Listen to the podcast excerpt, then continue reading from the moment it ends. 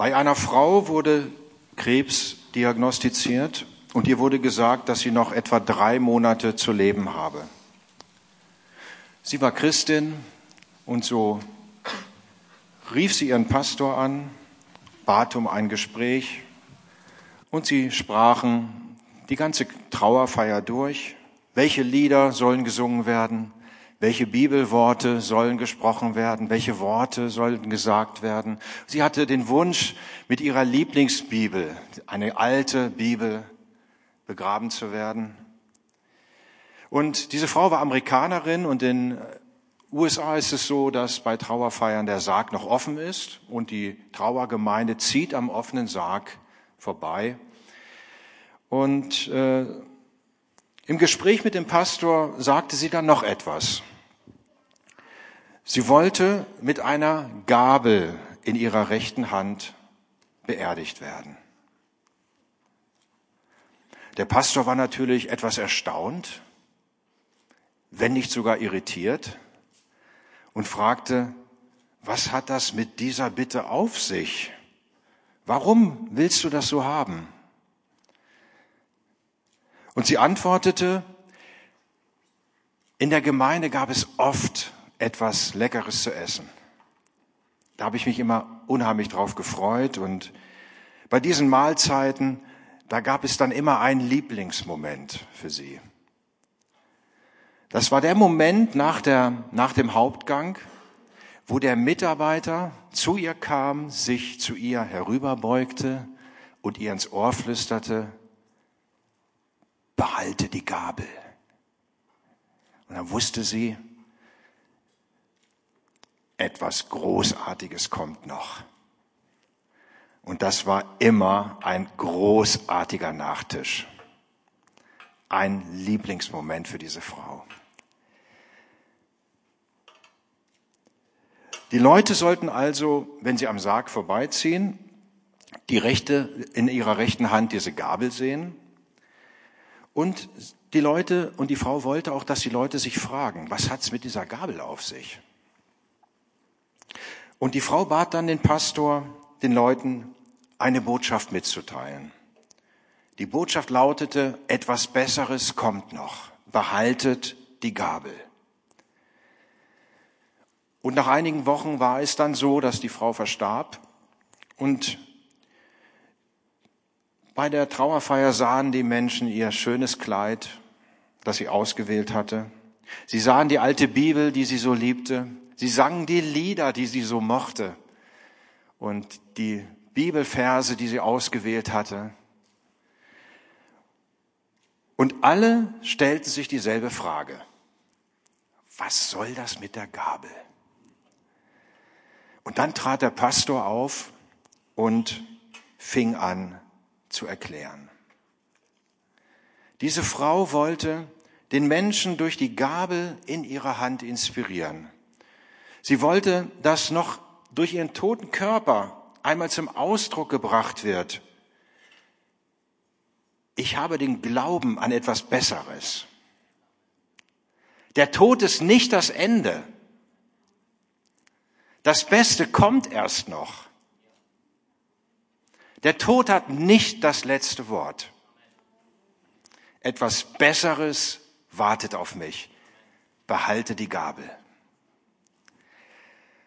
Heute geht es um diese Hoffnung. Und diese Hoffnung sollte ein Markenzeichen sein für uns Christen, wenn wir hier als Christen leben. Wir wollen gemeinsam Hoffnung leben. Kennt ihr das? Das ist unser Gemeindeleitspruch.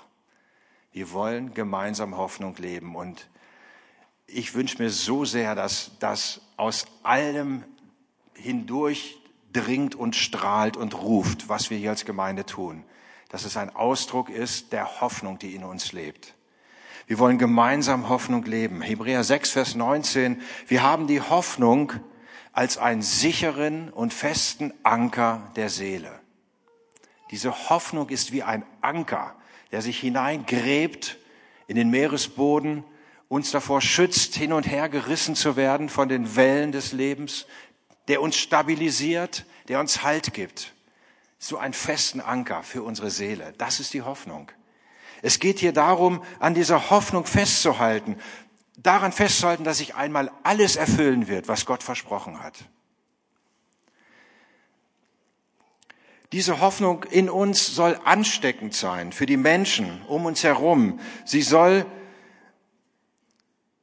diese Hoffnung soll den Menschen, die diese Hoffnung nicht haben, ein Beispiel geben. Sie soll lebendig werden und sie soll laut aus unserem Leben herausrufen. Wir kennen solche Sprüche wie die Hoffnung stirbt zuletzt. Da klingt sehr viel Fatalismus hindurch nach dem Motto, alles wird irgendwann zugrunde gehen, am Ende auch die Hoffnung und dann ist nichts mehr da. Es gibt auch Menschen, die sagen, ich glaube nur, was ich sehe, die Hoffnung ist nur was für Leute, die unzureichend informiert sind. Sehr abwertend, sehr abschätzig. So gehen viele Menschen durchs Leben. Aber die biblische Bedeutung dieses Wortes Hoffnung ist alles andere als ein Wunschdenken über etwas, was sich vielleicht, hoffentlich in der Zukunft einmal ereignen wird. Hoffnung ist viel mehr. Hoffnung ist eine Zuversicht von Gott, ein Glaube an seine Versprechen. Die Hoffnung ist eine Zuversicht dessen.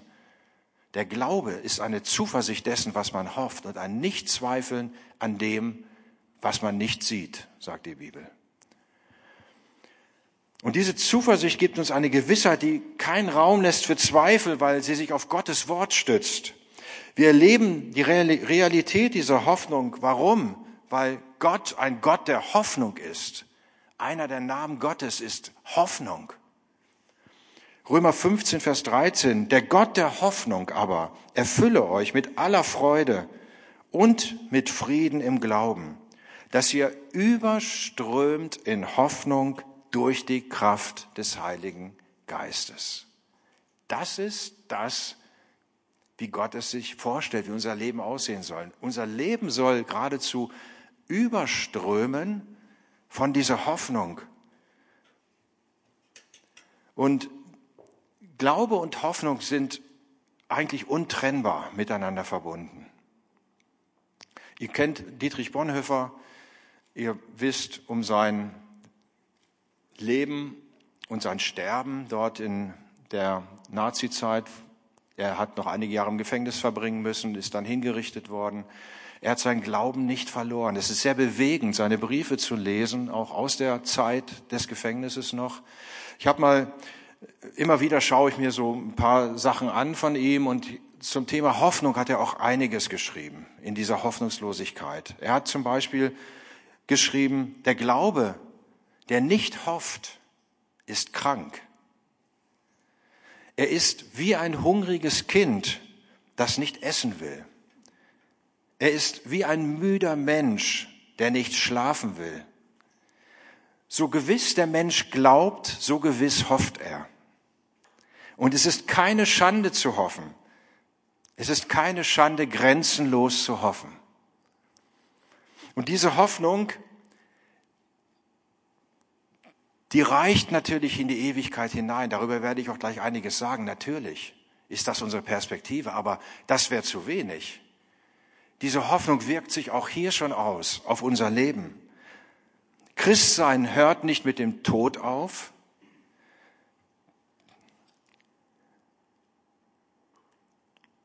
Hoffnung und Glaube gehört zusammen. Gott hat für uns noch etwas Größeres vorbereitet. Behalte die Gabel. Wir wissen, das Beste kommt noch. Das Beste kommt noch, wenn wir einmal bei ihm sind. Die Hoffnung wird im Himmel erfüllt. Mein erster Punkt. Ich habe nur zwei Punkte heute. Der erste ist, die Hoffnung wird im Himmel erfüllt. Paulus schreibt an die Christen in Kolossä, dass sie von dieser Hoffnung gehört haben, als man ihnen das Wort der Wahrheit, nämlich die rettende Botschaft von Jesus Christus verkündete.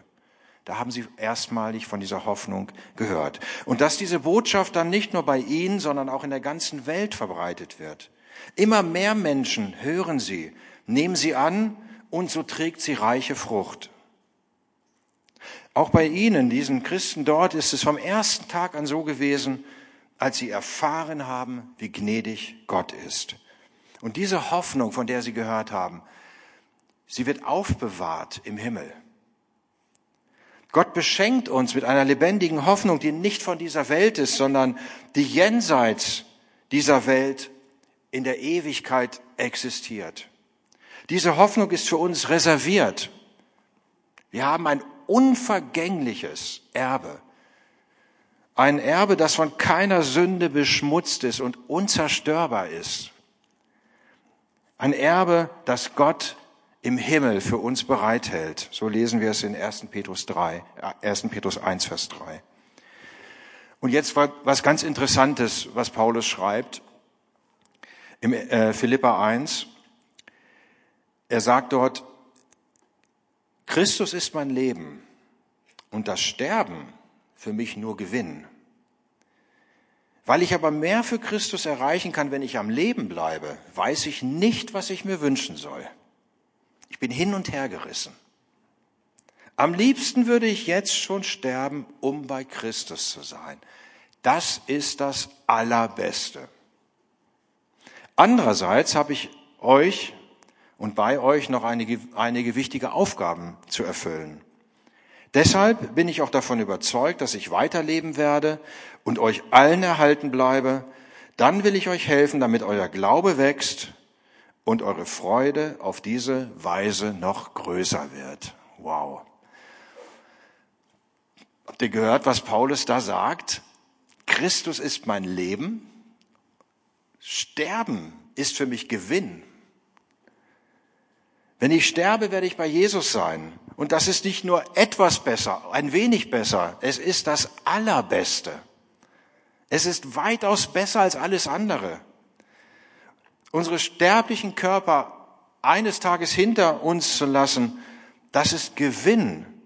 Denn es bedeutet, bei Jesus und in der Herrlichkeit zu sein. Als ich Teenager war, ähm, da wurde, das ist nun auch schon 40 Jahre her, da wurde noch sehr viel gepredigt und gelehrt über die Wiederkunft Christi. Und ich bin sehr stark geprägt worden als Teenager von diesem Gedanken, sei bereit, wenn Jesus einmal wiederkommt. Und das hat mich nicht losgelassen. Es hat mir sogar manchmal Angst gemacht. Dann hat man mal Mist gebaut als Teenager, wie das so ist. Und sofort kam der Gedanke, hoffentlich kommt Jesus jetzt nicht wieder. Da bin ich vielleicht nicht dabei. Und ich habe ganz schnell Buße getan. Und dann ging das Leben weiter. Das hat mich so geprägt, das hat mich so begleitet. Und äh, im Laufe der Jahrzehnte so äh, beobachte ich durchaus, dass dieser Gedanke an die baldige Wiederkunft Jesu und all das, was damit zusammenhängt, das verblasst etwas. So kommt es mir vor. Es wird nicht mehr so viel darüber gepredigt. Man beschäftigt sich gar nicht so sehr damit. Vielleicht verdrängt man es sogar. Vielleicht gibt es sogar viele Christen, die sagen, ach, erstmal noch das Leben leben und genießen. Ich hätte noch so viel zu tun und so, ich wünsche mir noch dies und würde noch gern das.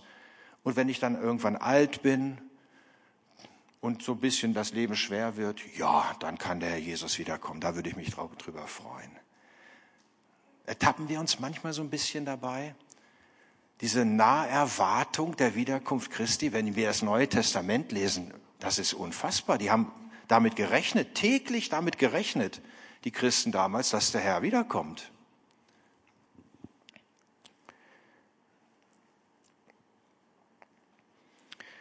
Wenn der Glaube an Christus für uns, uns nur für dieses Leben Hoffnung gibt, schreibt Paulus im ersten Korintherbrief, da sind wir die bedauernswertesten unter allen Menschen.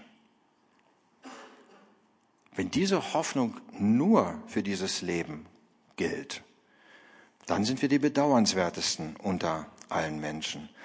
Nein, diese Hoffnung auf etwas Größeres, die sollte uns bewegen. Die Menschen damals, die ersten Christen, die rechneten fest damit, dass das Reich Gottes kommt. Sie erwarteten, dass die Zeit kommt, wo Gott sich offenbart, wo Jesus als König auf diese Erde wiederkehren wird. Und sie rechneten damals damit, dass das zu ihren Lebzeiten geschah, wenn wir das mal genau lesen. Die Bibel ist voll von solchen Versen, wo herauskommt, der Herr kommt bald. Jakobus 5, 8 bis 9.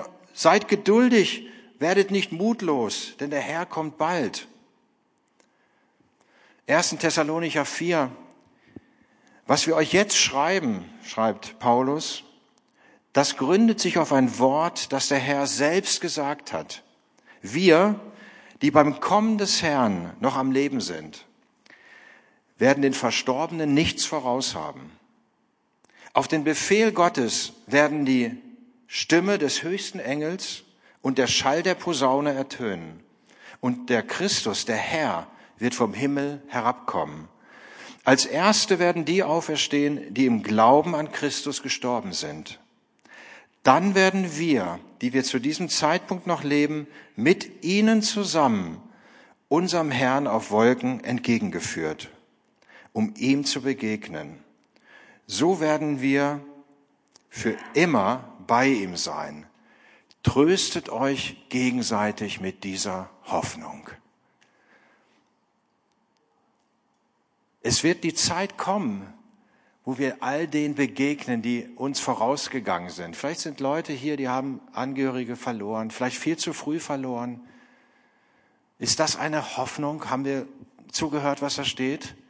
Sie werden als erstes, die im Glauben gestorben sind, dem Herrn entgegengehen und dann wir mit ihnen zusammen. Das heißt, wir werden sie mit ihnen zusammen Gemeinschaft mit Gott haben. Welch eine Perspektive. Und wir müssen nur die Beschreibung lesen in der Offenbarung, wie es wohl einmal sein mag in dieser ewigen Gemeinschaft mit Gott im Himmel. Da schreibt Johannes, ich sah einen neuen Himmel und eine neue Erde. Denn der vorige Himmel und die vorige Erde war nicht mehr. Und auch das Meer war nicht mehr da. Und ich sah, wie die heilige Stadt, das neue Jerusalem, von Gott aus dem Himmel herabkam, festlich geschmückt wie eine Braut für ihren Bräutigam. Eine gewaltige Stimme hörte ich vom Thron rufen, hier wird Gott mitten unter den Menschen sein. Er wird bei ihnen wohnen und sie werden sein Volk sein. Ja, von nun an wird Gott selbst in ihrer Mitte leben. Er wird alle ihre Tränen abwischen. Es wird kein Tod mehr geben, es wird kein Leid mehr geben, es wird keine Klage mehr geben, es wird keine Schmerzen mehr geben. Hey, es wird so viel geklagt im Moment. Es wird so viel geklagt. Lasst uns nicht anstecken von dieser Stimmung. Lasst uns Hoffnungsträger sein. Lasst uns sagen, wir haben eine Hoffnung. Wir haben eine ewige Hoffnung. Das ist unsere Aufgabe, nicht einzustimmen in den Chor der Kritiker. Manches mag berechtigt sein. Hey, aber das kann einen so zermürben und so bitter machen. Wir sollen doch den Unterschied machen. Wir sollen doch von Hoffnung überströmen. Wir sollen nicht schimpfen über Dinge, die schlecht laufen. Lasst uns einen Unterschied machen. Und lasst uns den Menschen sagen, ey, es wird mal eine Zeit kommen, wenn du Gottes Kind bist, wirst du ihn sehen. Alles, was du erlitten hast auf dieser Erde an Schmerz, an Leid, es wird einmal vorbei sein, das wird es gar nicht mehr geben. Können wir uns das vorstellen? Welch eine Perspektive. Und dann zusammen mit all denen, die uns vorausgegangen sind. Lasst uns doch dieses Bild dieser Zukunft mal richtig vor unserem inneren Auge malen. Und ich glaube, es wird komplett die Perspektive und die Haltung, wie wir hier leben, verändern. Wir müssen uns wieder neu daran erinnern, wo es hingeht, was unser Ziel ist, was unsere Hoffnung ist. Wenn uns das durchdringt und bewegt, wird es Auswirkungen haben auf unser Leben, wie wir hier leben und wie wir andere Menschen beeinflussen und inspirieren. Und sie werden fragen, wo kommt das her? Warum bist du so anders? Und dann wird es leicht sein, ihnen zu sagen, woher diese Hoffnung kommt. Wir haben ein, diese Hoffnung als festen Anker in uns. Ein Anker der Seele. Darum geht's. Zweitens, die Hoffnung ist nicht nur im Himmel für uns aufbewahrt, sie prägt unser Leben, jetzt schon. Diese Hoffnung, diese Zukunft, die die ersten Christen erwarteten, hat ihr Verhalten in der Gegenwart verwandelt. Definitiv. Sie fingen plötzlich an, so zu leben, wie es schon der neuen Zeit entsprach. Und diese Hoffnung der Christen war und ist bis heute ein entscheidender oder vielleicht der entscheidende Faktor der Ausbreitung des Christentums. Es gab, es war so anders, also in der Antike damals auch, in der Zeit, äh, auch da gab es Seuchen, da gab es Kriege, da gab es Tod und, und Schmerz und Leid natürlich. Und Menschen wurden damals wirklich mies behandelt, wenn sie krank oder sogar von einer Seuche betroffen waren. Sie wurden aussortiert aus der Gesellschaft, irgendwo hin, weit weg. Keiner hat sich um sie gekümmert, außer plötzlich waren da Christen, die keine Angst hatten, die ihnen geholfen haben, die ihnen zu essen gebracht haben. Was glaubt ihr, was das ausgemacht hat im Denken der Menschen damals? wo kommt das her? Haben die keine Angst, sich anzustecken? Das zog sich durch die ganze Geschichte, schon die ersten Christen bis weit, bis in unsere heutige Zeit. Diese Hoffnung, die die Menschen prägt und die sich auswirkt in ihr Handeln und auf ihr Handeln. Die Hoffnung, die bei den Christen sichtbar wurde, weckte das Interesse der Menschen und öffnete ihren Glauben an Gott. In 1. Petrus 3, Vers 15 steht, dass wir alle Zeit bereit sein sollen, zur Verantwortung vor jedermann, der von uns Rechenschaft fordert über die Hoffnung, die uns in uns ist. Interessant. Paulus sagt, hey, unsere Aufgabe als Christen ist unsere Verantwortung geradezu, dass die Hoffnung, die in uns ist, die Menschen um uns herum erreicht und prägt. Versteht ihr? Wir sind die Hüter der Gabel. Wir sind die Hüter der Gabe, dieser Hoffnung. Wir sind Hoffnungsträger. Gemeinsam Hoffnung leben. Je mehr diese Hoffnung unser Leben prägt, umso stärker und umso fester wird unser Glauben.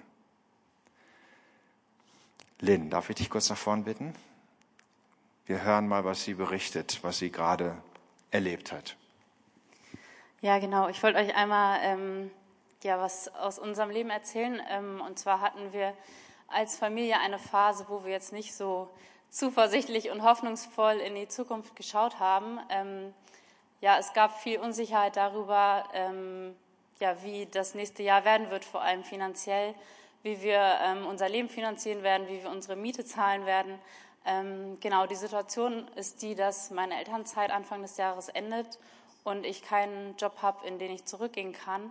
Und äh, mein Mann ähm, beendet zwar gerade sein Masterstudium, also er wird nächstes Jahr dann auch fertig, aber es war dann auch nicht klar, wie schnell kann er anfangen zu arbeiten und wie werden wir diese Monate äh, ohne Einkommen irgendwie ähm, ja, durchbringen. Und ähm, genau, menschlich gesehen war es einfach eine Situation, wo man sich echt jeden Tag Sorgen machen könnte oder total hoffnungslos sein könnte. Und wir haben uns echt entschieden, unser Vertrauen auf Gott zu setzen, ins Gebet zu gehen und darauf zu vertrauen, dass er uns versorgen wird. So wie es in der Bibel steht, sorgt euch nicht um morgen, sondern äh, weil der Vater im Himmel für euch sorgen wird. Und genau das haben wir erlebt wir haben jetzt beide innerhalb der letzten drei Wochen ein Jobangebot bekommen und sind einfach total dankbar für diese Gnade und dieses Geschenk, ja, was Gott uns gegeben hat. Und genau, ich hoffe, das ermutigt euch vielleicht auch.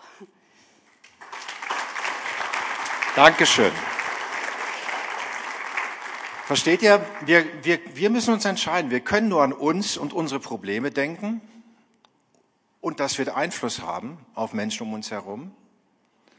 Wir können andere Menschen damit noch runterziehen oder wir können Menschen daran erinnern und ihnen zurufen, es gibt Hoffnung. Wir können ihnen zurufen, dass ihr Leben nicht sinnlos ist, sondern eine heilige Berufung und dass ihr größter Eifer und ihre ganze Mühe es wert ist, weil das Beste erst noch kommt. Eine leise Hoffnung und solche leise Treterei um den Himmel herum, so will ich es mal nennen, was ich doch immer wieder feststelle, und das schließe ich mich mit ein, das ist überhaupt nicht angemessen und es passt auch gar nicht zu Jesus mit Hoffnung leise und vorsichtig umzugehen, ergibt überhaupt gar keinen Sinn. Lass uns lauter von der Hoffnung reden. Das, was die Welt um uns herum braucht, ist Hoffnung. Christus ist unsere Zuversicht. Und das können wir schon deshalb sehr laut sagen, weil es gar keine andere Hoffnung gibt. An dieser Stelle sind wir Christen allem weltlichen Gelaber von esoterischen, philosophischen, fernöstlichen Denkmustern weit überlegen. Nicht, weil wir besser sind oder weil wir klüger sind oder weil wir den Durchblick haben, sondern wir haben Christus. Wir haben Christus. Wir hängen uns an ihn. Christus in uns, die Hoffnung der Herrlichkeit. Christus in uns, die Hoffnung der Herrlichkeit. Am 24. Oktober 1963, das war sogar noch vor meiner Geburt, ereignete sich in dem zur Ilseder Hütte gehörenden Eisenerzbergwerk Lengede, das liegt südlichen Landkreis Peine, gar nicht so weit von hier. Dort in Lengede ereignete sich ein großes Unglück als ein zu dieser Grube gehörendes Klär, ein Klärteich einbrach und circa eine halbe Million Kubikmeter Wasser und Schlamm in diese Grube strömten. Die gesamte Grube wurde von der 100 Meter Sohle bis zur 60 Meter Sohle überflutet. Von den 129 unter Tage tätigen Männern konnten sich in den ersten Stunden 79 retten. Am Ende kamen 29 Bergleute ums Leben. Am Sonntag, den 3. November 1963, also zehn Tage nach dem Unglück, war man immer noch auf der Suche nach den letzten Überlebenden. Und dann stieß der Suchbohrer in einen Hohlraum. Und nach 10 bis 15 Minuten ständigem Klopfen an dem Bohrgestänge kamen erste schwache Antwortzeichen von unten. Es befanden sich tatsächlich noch Überlebende in dieser Bruchhöhle. Eine Zettelverbindung brachte Gewissheit. Die haben durch das Bohrgestänge eine kleine Lampe runtergelassen, ein Zettel dran. Und elf Überlebende befanden sich dort auf engstem Raum seit zehn Tagen ohne Nahrung und ohne Licht. Die kaum noch für möglich gehaltene Rettung der elf eingeschlossenen Bergleute nach 14 Tagen ging als Wunder von Länge in die Geschichte ein. Die Hoffnung der Bergleute nach zehn Tagen in Dunkelheit und Stille ohne Nahrung war absolut auf dem Tiefpunkt. Keine Rettung in Sicht. Und dann plötzlich die Geräusche, das Klopfen. Dann der Zettel, der durch das Bohrgestänge geleitet wurde. Und da standen nun nicht viel drauf, ein paar Worte. Wir haben euch gefunden. Wir holen euch da raus. Was glaubt ihr, was hat diese Nachricht bei den Männern dort unten bewirkt? Was hat diese Nachricht wohl verändert? Diese Nachricht hat alles verändert. Auf einmal zieht Hoffnung ein in ihren Stumpfsinn, der sich nach zehn Tagen Stille und Hunger breit gemacht hat.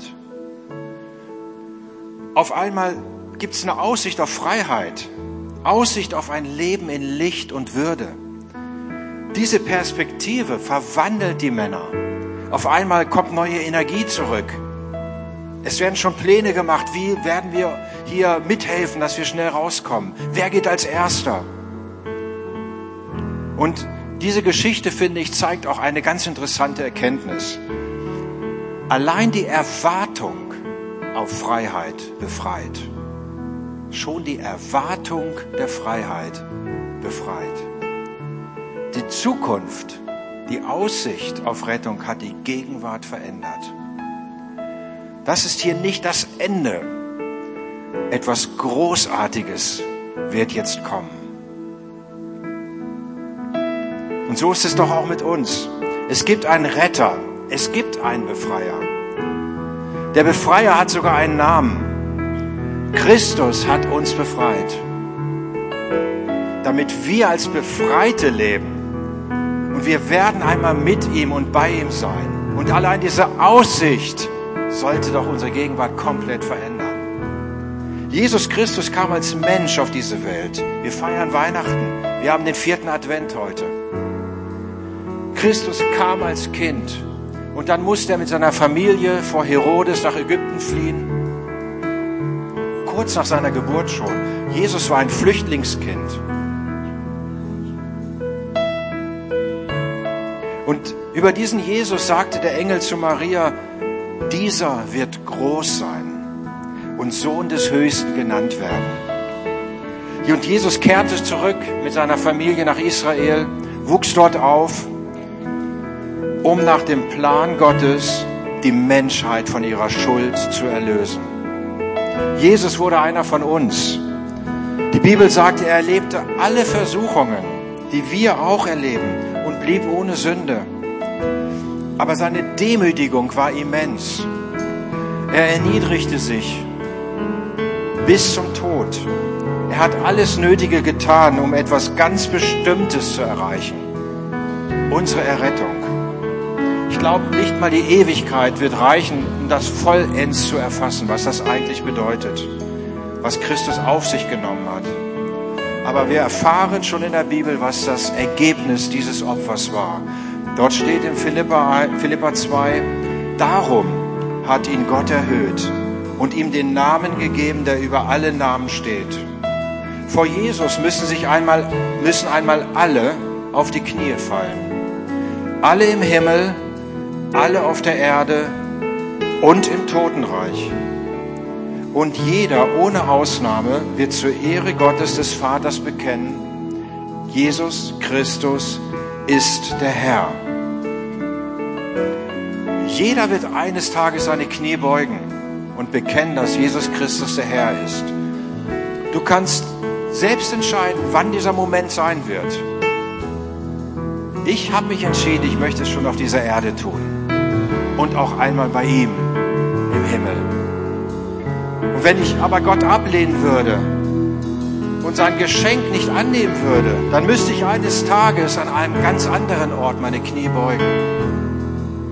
Nämlich im Totenreich die Knie beugen und dort Jesus als Herrn anerkennen. Also ich möchte das lieber, viel lieber freiwillig jetzt tun und später mit ihm gemeinsam im Himmel.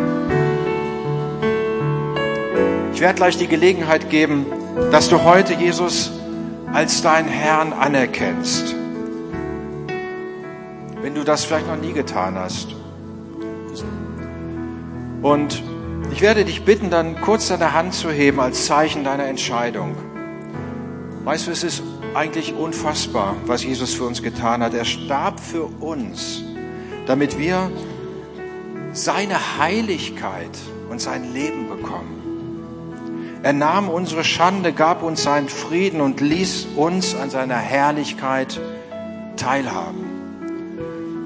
Er wurde geboren, um zu sterben, damit wir eine Hoffnung und eine Beziehung zu Gott haben können. Darum wurde Gott Mensch. Das ist die Bedeutung von Weihnachten. Lasst uns mal unsere Augen schließen, dem Heiligen Geist jetzt die Möglichkeit geben, zu uns zu sprechen.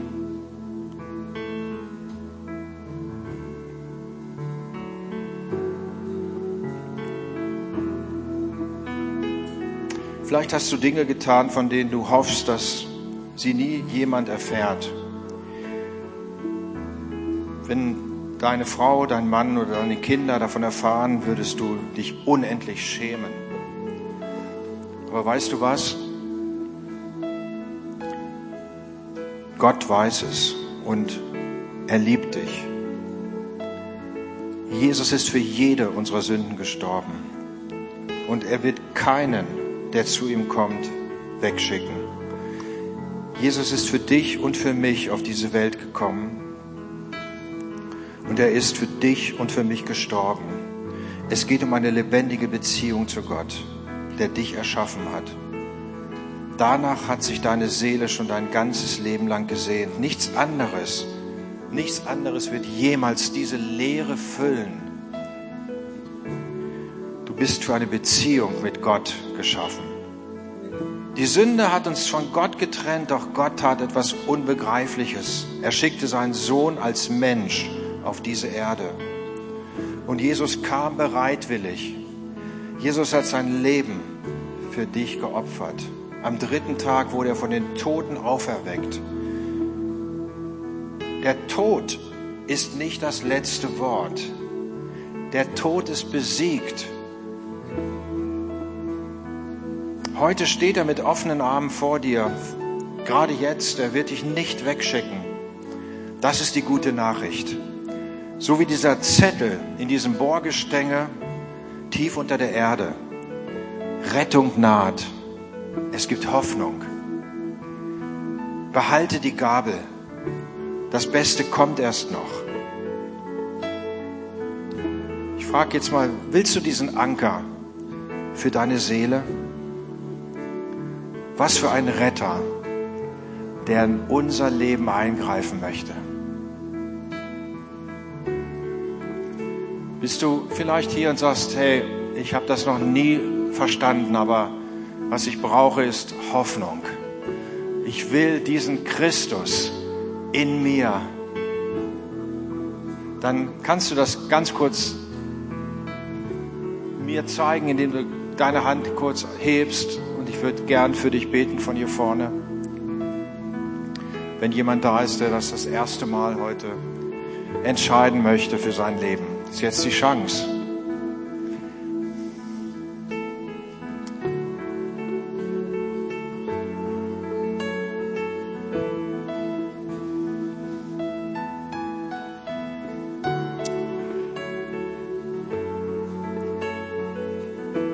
Danke, Herr.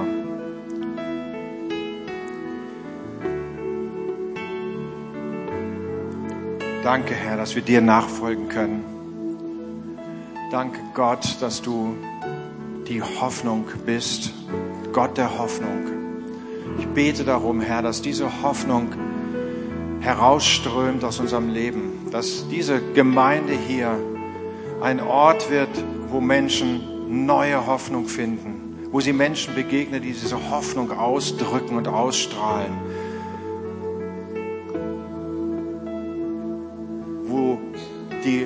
Hoffnung auf das, was uns erwartet, die Gegenwart verändert.